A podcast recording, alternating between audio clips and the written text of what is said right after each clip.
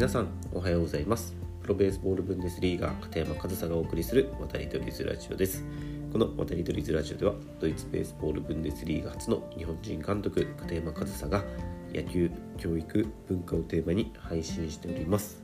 はい10月10日日曜日。いやまだまだ暑い日が続きますね。昨日僕10月からコーチになったクラブチームの練習があったんですけどもう本当に10月とは思えないね本当に真夏のような暑さでちょっと体もびっくりしておりますが体調には気をつけて頑張っていきたいなというふうに思います。はいということで今日も配信の方やっていきたいと思うんですがえ今日はですね、え昨日ニュースに上がっていてこれは触れないといけないなということで、え、高校野球高校11件処分発表日本学生野球協会審査室会議っていうタイトルの、まあえー、高校野球の処分についての記事が上がっていて、えー、これって日本学生野球協会ということは高野連とは別なんですかね？すいませんちょっとちゃんとはっきりしてなくて。でもその審査室会議というものがあって、まあ、高校11件の処分が決まったと。でまあ今回はね11個わざわざ全部紹介するわけではなくてどういった処分がどういった事例に対して、えー、下されたのかっていうのをちょっと紹介していこうかなって思うんですけど、えー、謹慎処分謹慎処分になったの、まあえー、監督もしくは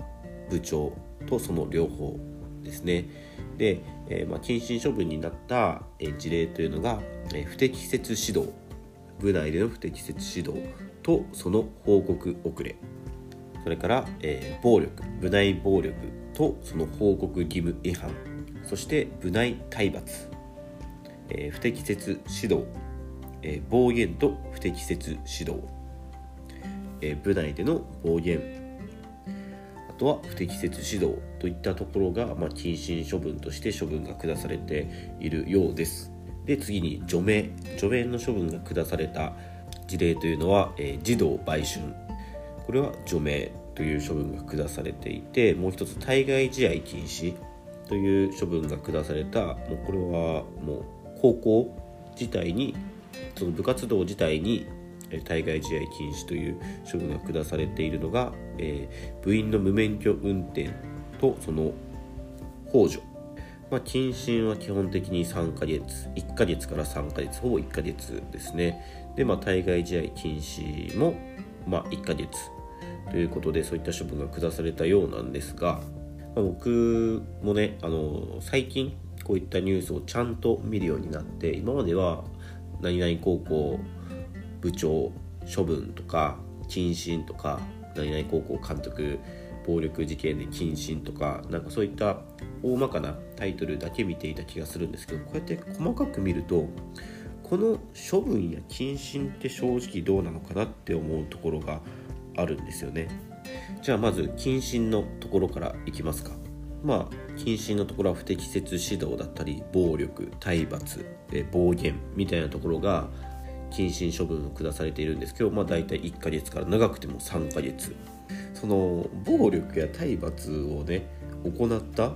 監督に対して1ヶ月の処分って何なんですかね？それ処分なんですかね？なんかただのお休みですよね。正直なんかなんですかねこれは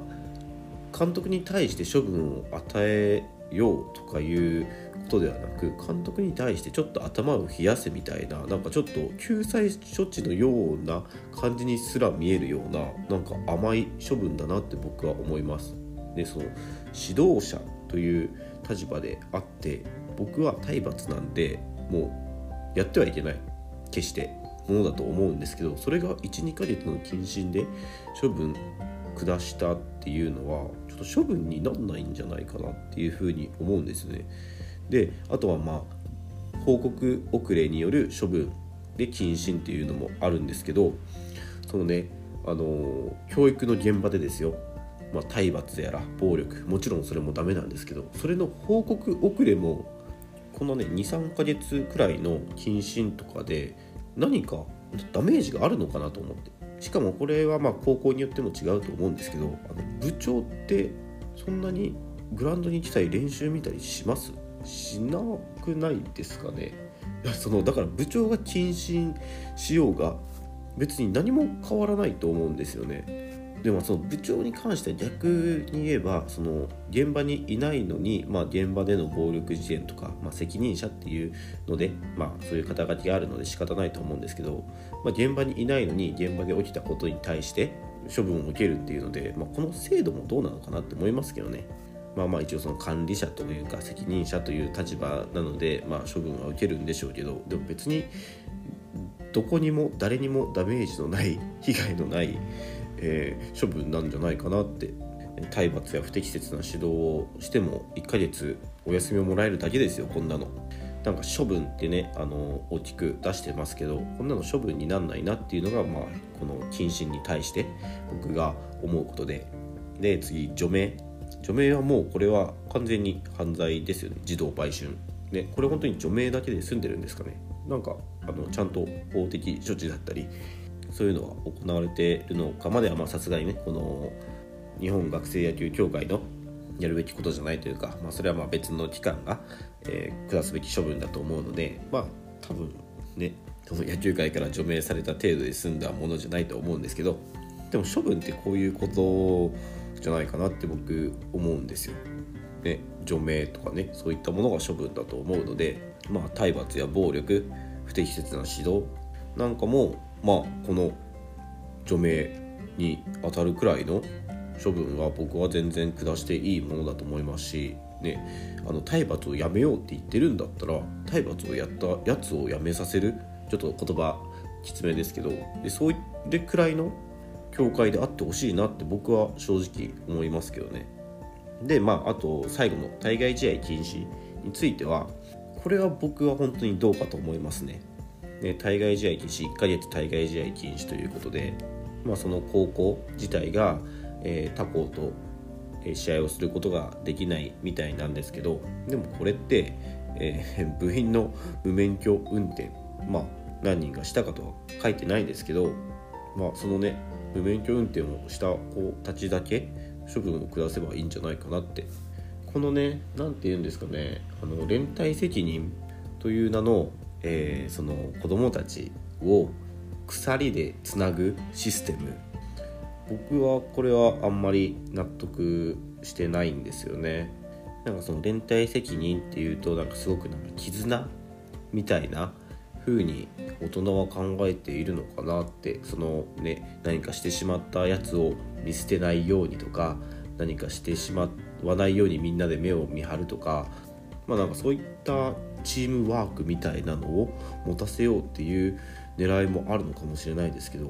僕は全然そうは思わなくてなんか誰かが悪いことをしたのにみんなそのつながれた鎖によって一緒に落ちていくようなイメージしか僕はないんですよ。だってね関係ないじゃないですか。本当に。本当に関係ない子だっていますよその中には。まあね同じ部員部活なんで、まあ、中にはね同じ部活部員なので知ってて見逃した子もいるかもしれませんが同じように何も知らずに急にそのニュースが自分の目耳に入ってきたって子もいると思うんですよ。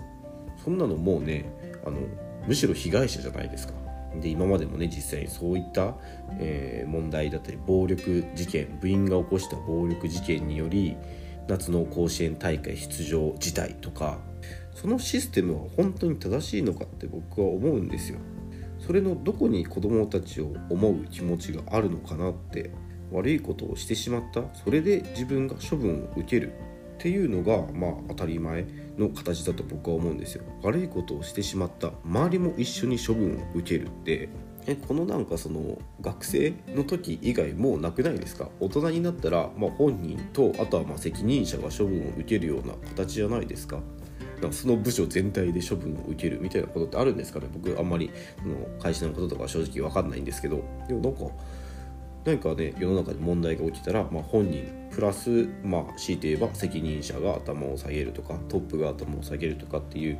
ことが、まあ、社会ではあるのかなっていうふうに思いますけどその学生の時だけね特に高校野球とか、まあ、他の高校サッカーとかここの部活とかではそうかな。連帯責任というか誰かが何か問題を起こすとそのチーム全体で何罰を受けないといけないみたいなのって本当に正しいんですかね。でそしてこれをもう少しだけね言うとこういったあの部員が例えば暴力事件を起こしたとか部員が無免許運転問題を起こしたとかそういったことで、まあ、チームで責任を取る処分を受けるっていうのも僕はおかしいなと思うんですけど、まあ、正直その指導者としての立場から言わせてもらうとそれで指導者が処分を受けるのも僕は正直違うと思うんですよ。まあ、さっきね責任者も一緒に頭を下げるとか責任者も一緒に処分を受けることが普通じゃないかなっていうふうには言ったんですけどけど僕そのね子供個人に対して責任を取るのは指導者ではなく親だと思うんですよ親保護者。そのチーム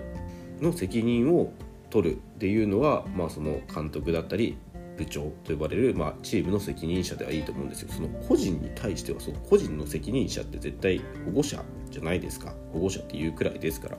だからその個人の問題はねもうチームに絡めなくていいんじゃないかなっていうのはまあ僕の正直な気持ちです。その何でもかんでも連帯責任とかチームみたいなところに処分も依存してしまってるのは僕はシステムとしてちょっとおかしいんじゃないかなっていうのを、まあ、今回ねこのニュースを記事を見て思ったことで、まあ、そのその処分自体もすごい甘いなというか体罰や不適切な指導とかをもう撲滅しようって言ってるにもかかわらず別にそれをした人に対しての処分が1ヶ月の謹慎なんてもうお休みみたいなもんじゃないですか。その処分も違うなって思いますしあとはそのねチームとして連帯責任で関係のない子まで一緒に処分を受けなければいけないっていうのは決して僕は正しいシステムじゃないなって、まあ、個人的な意見ですけどねすごく思います。まあ、皆さんがねどういった感覚でどういったふうに思うか分かりませんが、まあ、一つの考えとしてね聞いていただいて、まあ、これはね僕の本当に個人的な考えでもしかしたら偏ってる考えかもしれないのでもし聞いていただいた皆さんで何かご意見僕と違った意見とか、まあ、その意見に賛同だっていうことがあれば教えていただけると嬉しいなというふうに思います。はいということで、えー、今日はえー、高校野球の処分についてお話しさせていただきました。今日も最後までお聴きいただきありがとうございました。片山和沙でした。